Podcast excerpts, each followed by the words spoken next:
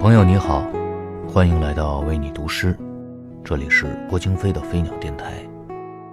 今日又上线更新了，许久不见，不知你们是否也有所惦念？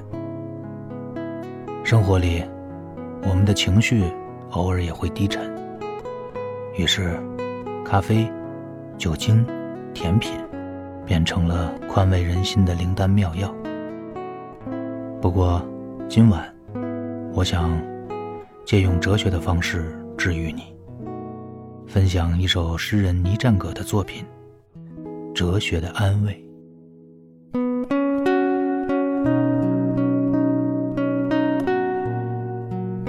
我现在什么都不怕，包括妥协。真的，低头走路，能不说话就不说。奉承每一个轻视我的人，热心的回应每一份凉薄。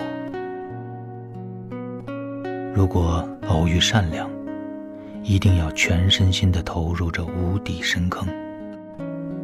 为了尽快得救，更为了省却更多麻烦。你知道我的意思，虽然我不知道你在哪里。没有消息，也很少想起，更不必借机把这首诗献给你。好些年过去了，你成了一种仪式，被我执行，被我终止，被我用来自得其乐。你曾经哭得那么凶，咬着我的名字，像狗啃骨头。但更多事已经发生，把某个东西越埋越深。当然，他自己早就烂得差不多了。也许我该说分解，更科学，更客观，更有距离感。你还记得这种句式吗？更健康，更快乐，更有。制造力，那时我们对生活都怕的要死。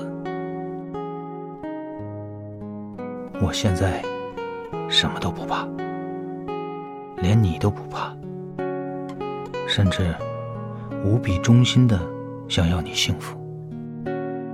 当然，我也会好好的，头顶星空，胸怀道德律。